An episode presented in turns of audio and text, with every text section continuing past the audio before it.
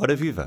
Estão de regresso nesta terça-feira as conversas no âmbito dos 30 anos do público, que são publicadas no suplemento P2 aos domingos. Por essa razão, ontem antevicou Alexandre Martins aquilo que iam ser estas primárias e por isso guardámos para esta terça-feira a entrevista com Gonçalo Quadros, um dos três fundadores da Critical Software, uma empresa de tecnologia que emprega hoje cerca de mil pessoas. Vamos ouvi-lo num certo de uma entrevista realizada pelos jornalistas Amilcar Correia e João Pedro Pereira. Como vê o fenómeno da quebra de reputação das grandes tecnológicas mundiais né? e de que lado se sente nessa questão? Do lado das tecnológicas ou do, dos cidadãos desconfiados e descontentes? Porque de facto o Facebook deu uma comunidade, mas aquela comunidade. Sim, mas do lado dos cidadãos descontentes, não tenho, não tenho dúvidas. não tenho dúvidas sobre isso. Não tenho dúvidas sobre isso. Quer dizer, eu, eu, eu, eu acho que nós temos que. Eu não, eu não estou a apontar o dedo a nenhuma tecnológica, provavelmente é apanhada no curva, não há determinadas coisas que não, não, se conseguem evitar, não é? Mas não há nenhuma dúvida que o mundo e a maneira como o mundo, a revolução que está a acontecer, eh, dinamizada ou promovida pelas, pelas tecnológicas, a forma como nós estamos a transformar a maneira como, como vivemos, a maneira como a tecnologia de facto influencia o nosso dia a dia e se mete nas coisas mais essenciais da nossa vida, tem que ser olhadas com particular atenção. E não está mais, eu diria que não está a acontecer. As coisas vão acontecer demasiado rápido para nós termos. Tem medo dos algoritmos. Mas, mas, eu tenho medo dos algoritmos. Eu, eu tenho medo dos algoritmos. A garantia da não discriminação, da honestidade e da transparência, da privacidade, o respeito pela vida, a, a, a, a falsidade, a falsidade da etc. manipulação. Eu tenho medo dos algoritmos. Nós temos que regular, temos que ser capazes de regular. Não há outra forma de fazer isso se não seja regular. Os Mas- governos, os cientistas, os- as empresas, todas elas têm que se envolver. Tipicamente a regulação vem de cima, a que tende a não ser eficaz. Mas, mas, Mas é, mas é lenta. Então na Europa, particularmente. é Na Europa que regula muito, é é lenta. Vem sempre é eu atrás da tecnologia. Por isso é que eu não aponto dedo às, às tecnológicas, porque a regulação é lenta e porque o mundo está a evoluir a uma velocidade muito maior do que, essa lentidão. Portanto, acha que há falhas do- dos reguladores. Acho que sim. Não há regulação, há muito pouca regulação. Portanto, das tecnológicas no setor bancário. Onde é que está a regulação? O que é que é a regulação? Mesmo nos setores mais tradicionais, nós O que é que é percebemos a- a- as dificuldades que a regulação tem em cumprir a sua. A sua Sim, nos setores, nos setores tradicionais há uma, há uma dificuldade de cumprimento da regulação existente. Nestes setores da tecnologia, em muitos casos, Sim, um e para as questões macro, para estas É um questões macro dos algoritmos, não há, não há grande regulação. Está a começar agora a ser pensada, a Comissão Europeia está a começar a pensar nisso. Mas acha que já vamos tarde, já agora? Tenho medo. Medo, acho que talvez seja a melhor maneira de dizer. Acho que nós precisamos de olhar com muita atenção para o que está a acontecer. E. eh, não, não vou ser catastrofista dizendo já vamos tarde, já o mundo está perdido, etc. Não, mas, mas temos que prestar atenção ao que está a acontecer.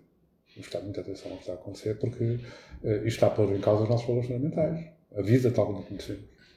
E aqui, E temos alguns exemplos muito fortes e muito claros, muito recentemente, eh, muito recentes, e que, e que nos, nos têm que fazer pensar e dizer: não, há aqui coisas. Eu acho que. Acho, acho que se está a acordar para o problema, acho que há várias vozes a dizer atenção, cuidado, temos que pensar sobre o que estamos a fazer, temos que pensar na maneira de, de gerir tudo isto e esta mudança tão radical. Mas, entretanto, depois há a questão de competirmos com geografias onde essa regulação não vai acontecer, com a China. Pois. Eu acho que nós temos que ser capazes de dar o exemplo, não é? Tal como falávamos das empresas cidadãs, tem que dar o exemplo e posicionar as empresas que não estão aí. Um, e, portanto, nós temos que continuar a fazer o nosso caminho, a, e, e- a perceber aquilo em que acreditamos e a apostar naquilo em que acreditamos para tentar influenciar a. Bom. aí tu, quando, quando Ou seja, a razão porque a China, por por termos problemas porque a China pode fazer A ou B ou C ou D, não, não- pode não- ser, não pode deixar de nos. eh, baixar as nossas práticas, boas práticas. Há aqui duas questões que estão sempre subjacentes desde o início da conversa. Uma é a ética, é? seja para o que for, e a outra é o mérito. Não é? Uhum, E é o mérito que não. que Podemos falar de mérito quando achamos que Lisboa está demasiado grande, mas qual é o mérito que Lisboa tem para, estar, para ser tão grande? Não é? Qual é o mérito do Estado para, para, que, para que o Estado seja, seja como é? Não é? E o mérito é, é, é também é uma questão de exemplo, não é? Como é que nós conseguimos passar para, este, para esta exigência de, de meritocracia nas empresas, na, nas universidades, na, na, na- sociedade? Não é? Mesmo mesmo olhando para a academia, o, o mérito das universidades e o mérito dos investigadores, dos docentes, prende-se com um lugar num ranking. Ou num ranking de universidades, porque depois isso vai atrair mais, mais eh, estudantes do Brasil, ou então no mérito de publicação com um determinado índice ISIS, etc. Não é? Certo. Eh, Mas onde é, que, onde, é, que- onde é que, o- como, é, que- como é que avaliamos e como é que exigimos e como é que aplicamos essa, essa meritocracia? Não é? Eu acho que temos de dar o exemplo. É o que nos resta fazer é dar bons exemplos e com esses exemplos tentar influenciar o que vai acontecer à nossa volta. E acha que somos em Portugal uma sociedade meritocrática? Acho que não. Temos de fazer muito mais. E acho que isso tem a ver outra vez com a, com a questão da, da, da, da, qualidade da nossa gestão. Da qualidade da gestão. Sim. Já há aqui, há aqui três, três pilares importantes, que é o, o pilar da liderança, o, o pilar da, da organização e o pilar da cultura. São três pilares muito importantes que, que informam, digamos, que a gestão, que se influenciam uns aos outros. É? A cultura precisa de liderança para se desenvolver e para se consolidar, a liderança precisa da cultura para, para conduzir e para inspirar, e a organização tem que refletir a cultura e tem que facilitar a. Ora, nós temos lideranças que são muito centralizadoras. A liderança tem que ser hoje, então, uma boa liderança tem que ser distribuída. O bom líder é o que vai emergir outros líderes, é o que inspira outros líderes. Temos organizações que são muito hierarquizadas. As pessoas habituam-se a receber e executar ordens. Não há iniciativa, não há autonomia, logo não há criatividade, que é tudo que nós precisamos para responder aos desafios que temos. E depois temos uh, déficit de investimento na cultura. As empresas investem muito pouco na construção de cultura em empresas fortes, no sentido de propósito, no sentido de pertença, que uhum. obriga a que se olhe para um conjunto de aspectos na construção de comunidade. De facto, uma empresa tem que ser uma comunidade antes de ser uma empresa. Em que é que isso se traduz em, em concreto? O que é que vocês fazem aqui para construir cultura? É o exemplo, a liderança pelo exemplo, é o envolvimento das pessoas, é a preocupação com o que elas sentem, com o que elas fazem, com o que elas são, uhum. é, é, a preocupação no dia a dia que constrói, é a maneira que nós uh, olhamos para o mundo, aquilo que dizemos, aquilo que aparece em conversas como esta. E, e, portanto, é, é, criar um sentido de propósito, uma, um envolvimento das pessoas por uma razão para nós existirmos, como ser, por exemplo, uma empresa cidadã, estávamos preocupados com a ética, com as questões sociais, queremos resolver os problemas do mundo que está à nossa volta. É a consciência disso, uma consciência coletiva. E vocês têm, tinham mais ou menos essa ideia desde que foram bater à porta do banco para comprar computadores? Assim, não, tu não pensavam nisso? Sim, muito pouca ideia, confesso. Quando é que essa ideia nasceu? Não, a partir de, a partir de que ponto da vida da crítica é que isso nasceu? Quando fomos ao banco, eu via apenas números.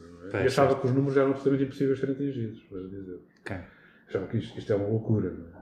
Lembro que a minha primeira filha tinha nascido já e eu pensava no que é que começou a meter, não é? E quando tinha um discurso alguém a dizer tu deves ir para, para a universidade e fazer o teu doutoramento, eu pensava, será que este tipo de razão? Certo. É, mas eu estava muito longe de, de, perceber que uma empresa tinha que ser uma empresa cidadã, nós tínhamos que ter preocupações com a cultura, com os valores. Então, e em que ponto, é, de, ponto de maturidade da empresa que percebeu isso? Foi quando tinham 20 funcionários, 100 funcionários? Muito, muito rapidamente. Muito rapidamente. Nós percebemos que a empresa tinha que ser um trabalho conjunto, tinha que ser uma emanação de, de uma, de uma. tinha que ser uma contribuição coletiva. Tinha que nos envolver a todos para nós podermos responder aos desafios.